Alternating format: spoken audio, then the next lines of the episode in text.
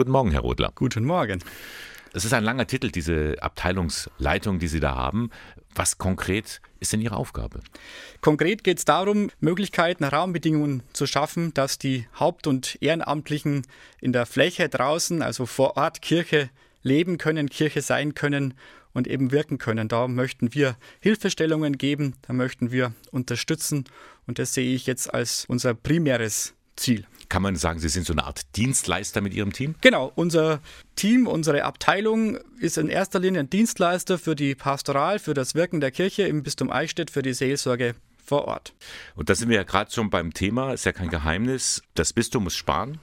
Und da ist auch die große Befürchtung, dass die Seelsorge vor Ort, von der Sie eben sprechen, davon betroffen sein wird. Ist das so?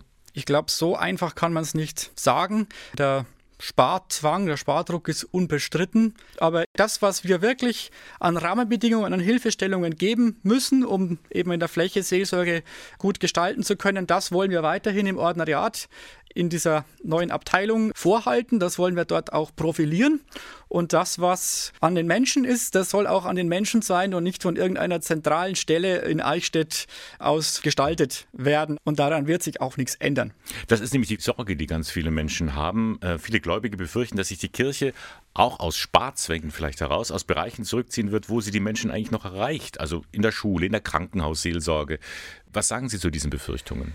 Die Schule ist nochmal ein eigenes Thema, was hier im Bistum Eichstätt vor allem durch das Thema Schulträgerschaft äh, bestimmt wird. Was ich aber doch betonen möchte, ist die Schulseelsorge, die Schulpastoral die wird auch weiter in der Schule bleiben und das ist ja auch unser erster Kernauftrag, eben Seelsorge zu betreiben.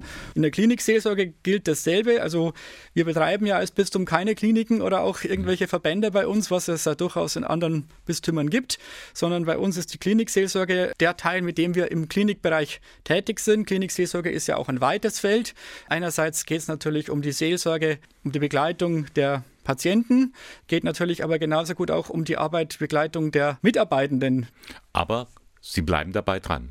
Natürlich. Mhm. Also das ist unser Grundauftrag und deswegen werden wir auch schauen, dass wir diesen Grundauftrag erfüllen. Dranbleiben ja, aber darauf müssen sich die Gläubigen schon einstellen, es wird anders. Es wird anders und zwar aus einem anderen Grund. Das ist nicht allein der Spargrund, sondern wir haben auch ein anderes Ressourcenproblem. Wir merken seit einigen Jahren schon, dass ja auch die Zahl der hauptamtlichen Mitarbeitenden zurückgeht.